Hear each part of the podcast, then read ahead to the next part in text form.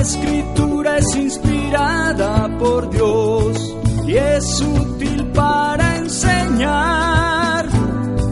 Toda escritura es inspirada por Dios para que seas perfecto y estés preparado para hacer el bien. Escucha la palabra de Dios, órala, vívela y enséñala. Serie radial, palabra de Dios, palabra de vida, palabra de fe. Para que entres en la palabra de Dios y ella acontezca en tu vida y puedas dar testimonio de Dios y ser evangelio viviente. Septiembre, mes de la Sagrada Escritura.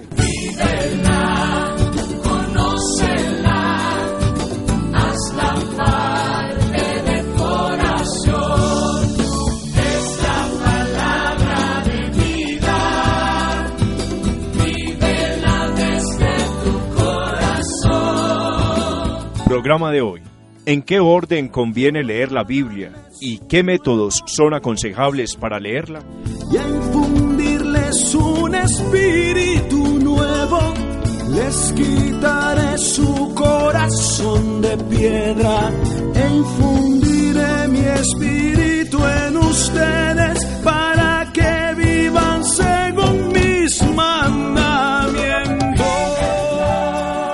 Bienvenidos a esta serie radial del mes de la Biblia, producido por el Seminario Nacional Cristo Sacerdote, en alabanza al sacerdocio de Cristo.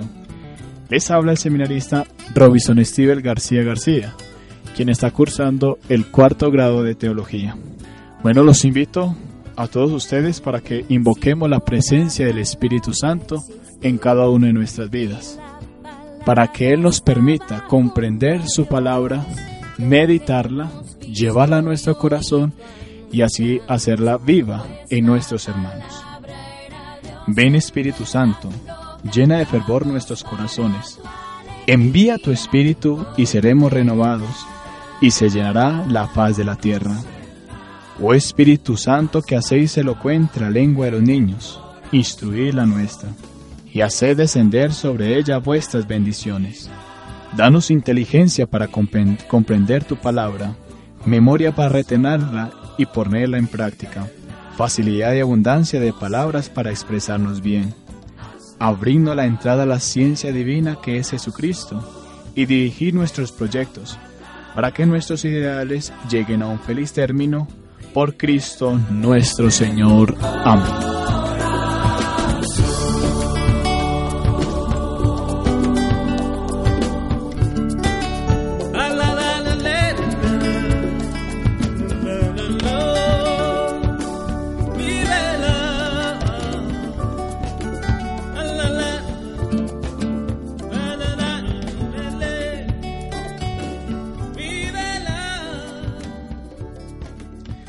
Como estamos en el mes de la Biblia, que es más que leer la palabra de Dios. Del Evangelio de San Lucas. Puesto que muchos han intentado narrar ordenadamente las cosas que se han verificado entre vosotros, tal como nos las han transmitido, lo que desde el principio fueron testigos oculares y servidores de la palabra. He decidido yo también, después de haber investigado diligentemente todo desde los orígenes, escribirlo por su orden, ilustre Teófilo, para que conozca la solidez de las enseñanzas que has recibido. Palabra de Dios, te alabamos, Señor. Por medio de este texto que acabamos de escuchar del evangelista San Lucas, en el capítulo 1, versículos del 1 al 4, se quiere responder en este programa a dos preguntas concretas. Primero, ¿qué orden conviene leer la Biblia? Y segundo, ¿qué métodos son aconsejables para leerla?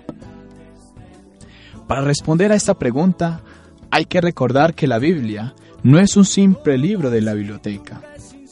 La Biblia es palabra de Dios y como palabra de Dios debe ser tratada con respeto y delicadeza. El apóstol San Pablo en su carta a los romanos nos dirá, pero ¿cómo invocarán a aquel en quien no han creído? ¿Cómo creerán en aquel a quien no han oído? ¿Cómo oirán sin que se les predique. Pablo muestra cómo debe ser escuchada la palabra de Dios. Primero, debe ser un acto de fe. Porque si no se cree lo que se está leyendo, no se podrá comprender ni entender lo que Dios está revelando. Dios se revela a través de su palabra por medio de hechos y palabras. Hay que escucharlo. ¿Y cómo se escucha? Leyendo su palabra. Cuando Dios habla, Él viene a esa palabra. No es un ruido, sino Él mismo quien se entrega para la salvación. En la entonación es la entonación de Dios.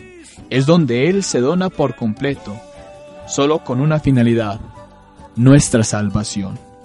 El evangelista San Lucas, en el texto que acabamos de escuchar, nos dice, tal como nos lo han transmitido, lo que desde el principio fueron testigos oculares y servidores de la palabra, he decidido yo también, después de haber investigado diligentemente todo desde los orígenes, escribirlo por su orden. La palabra de Dios es una transmisión de hombres que fueron testigos oculares a través de la inspiración del Espíritu Santo. Es decir, que estuvieron presentes en el actuar de Dios en la historia. Y Él quiere hacer lo mismo, escribir una obra que ilustre el acontecer de Dios en su Hijo Jesucristo. Porque hay que recordar que en Jesucristo se llega a la plenitud de la revelación, nos lo dice el Concilio Vaticano II. Lo que el Antiguo Testamento proclamaba la venida del Salvador, en el Nuevo Testamento se proclama que la salvación ha llegado en Jesucristo. El tiempo se ha cumplido y el reino de Dios está cerca. Convertidos y creer en la buena nueva. Este es el, el movimiento que vamos a encontrar en el, an- tanto en el Antiguo como en el Nuevo Testamento.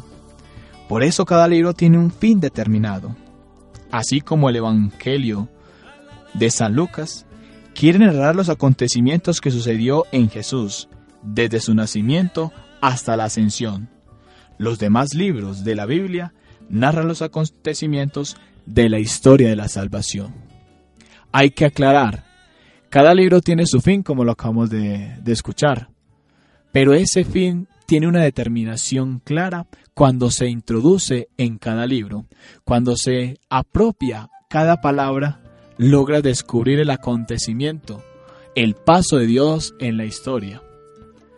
Recordamos muy bien el libro del Génesis, cuando dice que Dios pasaba por el Edén, por el paraíso. Esa es la historia de- del hombre que siente el paso de Dios. Dios que va actuando, va entrando, Él es el que se revela, Él, es el que se da a conocer. Ese es el acontecimiento más grandioso que tiene nuestra religión cristiana católica. Dios es el que se revela, Él es el que se da a conocer. Nosotros somos los que participamos de esa revelación, somos los ot- nosotros los que nos abrimos a esa experiencia de amor. Hay que empezar a quitar, desvelar de nuestras mentes esa frase que dice, el que lee la Biblia por completo se vuelve loco. ¿Cómo se va a volver loco una persona cuando Dios se dona por completo en su palabra? Cuando la leas, cuando empieces a tomar el libro sagrado, vas a tener un diálogo con Dios, un diálogo entre amigos, así como lo tuvo Moisés con el Señor cara a cara. No seas como el pueblo, que cuando Dios se acercaba a ellos, se atemorizaban y no podían comprender su palabra, porque no estaban en la disposición para hacerlo. ¿Cuántas veces nos sucede esto? A mí me sucedió. Tenía temor en acercarme a su palabra. Cuando la meditaba, descubrí en el Salmo 27 un regalo de Dios. Y esto es lo que dice este salmo. Y los invito para que ustedes también lo mediten, para que ustedes también se adentren a los misterios de la palabra de Dios. Dios es el que habla, nosotros somos los que escuchamos. Dios es el que interpela nuestro corazón, llega hasta lo más profundo de nuestro ser. Somos nosotros los que también tenemos que permitir. Dice el libro del Apocalipsis, estoy a la puerta y llamo. Espero que tú me abres para que al entrar yo podamos cenar juntos. Esto dice este salmo maravilloso, el Salmo 27. El Señor es mi luz y mi salvación. El Señor es la defensa de mi vida. ¿Quién me hará temblar? Una cosa pido al Señor, habitar por siempre en su casa, gozar de la dulzura del Señor, contemplando su templo santo. No me escondas tu rostro, Señor, buscaré todo el día tu rostro. Si mi padre y mi madre me abandonan, el Señor me recogerá. Oh Señor, enséñame el camino, guíame por la senda verdadera. Gozaré de la dulzura del Señor en la tierra de los vivos. Por eso los invito a que tengan esta experiencia de encontrarse con Dios en su palabra y encontrarán tres textos preciosos que les hablen a sus vidas. Dichoso aquel que lee y dichosos aquellos que escuchan este mensaje y cumplen lo que está escrito en él.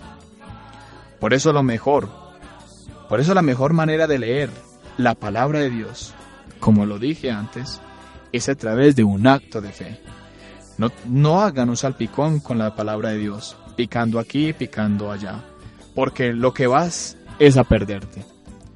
Cuando tomen un libro de la Biblia, léanlo todo, mastíquelo, y así como dice el ángel en el libro Apocalipsis, toma, cómetelo, te amargará las entrañas, pero en tu boca será dulce como la miel.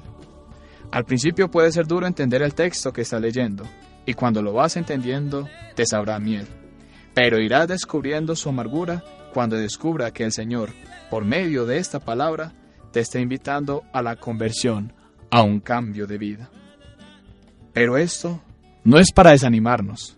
Cuando la palabra de Dios me interpela, nos está dejando, no es más que hacer una obra nueva.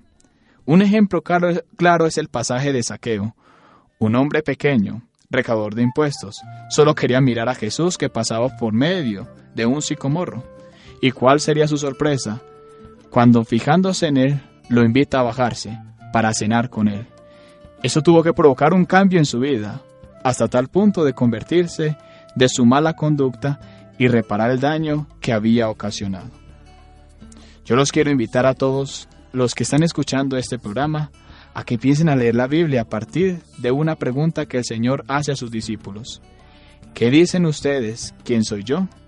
Para responder a esta pregunta deben empezar a preguntarse, ¿conozco en realidad a Jesús? Si no lo has conocido aún, empieza por leer su vida a partir de los Evangelios. Cada evangelista narra la vida de Jesús a través de una experiencia concreta. Meditemos cada una de sus parábolas, donde se hace comprensible el misterio de Dios. Después continúa con los hechos de los apóstoles. Ahí, ahí, encontrará los acontecimientos que se dieron en el nacimiento de la iglesia y su obra de evangelización. Puede seguir con las cartas de San Pablo. Descubrirás el mensaje hermoso que San Pablo tiene de su experiencia de encuentro con el Señor y que él quiere transmitirlo a través de sus cartas. Vendrán también las cartas católicas. Adentrémonos a ella. Este es el mensaje que yo les quiero responder a esta primera pregunta. ¿Cuál sería el orden? Los evangelios, la vida de Jesús, el misterio de la iglesia, la vida que nos transmite San Pablo. Después ahí nos podemos adentrar a los salmos. Los salmos no es más que una experiencia de amor. Los salmos antiguamente se cantaban. San Agustín decía, quien canta, ora dos veces. Si no tiene la capacidad de cantar, no importa. Óralos, medítalos y descubrirás la esencia de Dios que se transmite a través del susurro como lo encontramos en el episodio de Elías.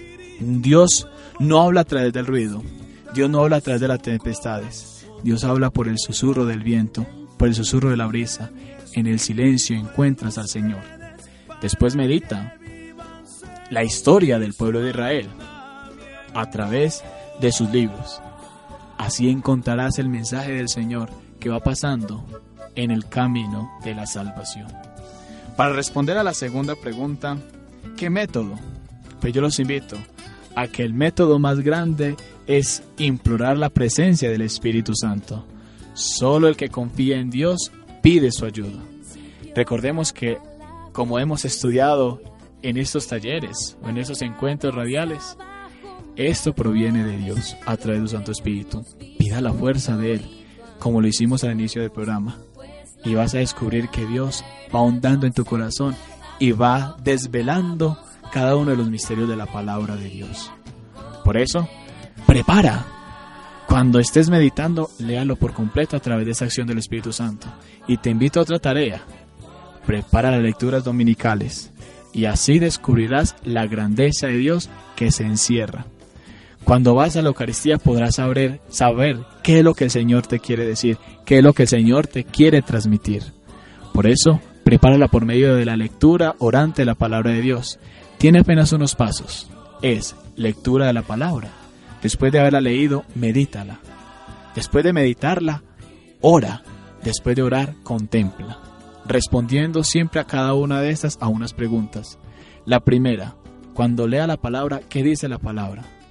Cuando la estés meditando, ¿qué te está diciendo el Señor en esa palabra?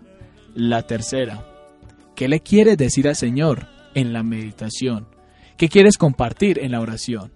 Y por último, hay un compromiso. ¿A qué te quieres comprometer con esta palabra de Dios? Y así descubrirá la riqueza que tiene preparar la palabra del domingo siguiente. Y cuando vaya leyendo los textos de la palabra de Dios, encontrar la riqueza que Él se manifiesta en el amor que Él se quiere donar a cada uno de ustedes. Pues les agradecemos por, por escucharnos en, este, en estos programas radiales.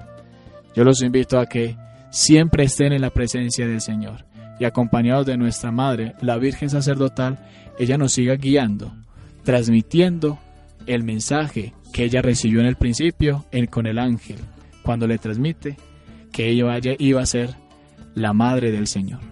Agradecemos pues a todos ustedes por su compañía escuchándonos. Les hablo con ustedes el seminarista Robinson Steven García García.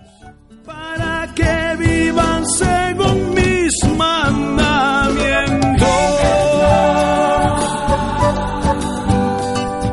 Hasta aquí la serie radial Palabra de Dios, Palabra de Vida, Palabra de Fe. Lámpara es tu palabra para mis pasos, luz en mi sendero. Salmo 118. Seminario Nacional Cristo Sacerdote, en alabanza del sacerdocio de Cristo. Al principio la palabra existía y la palabra estaba junto a Dios.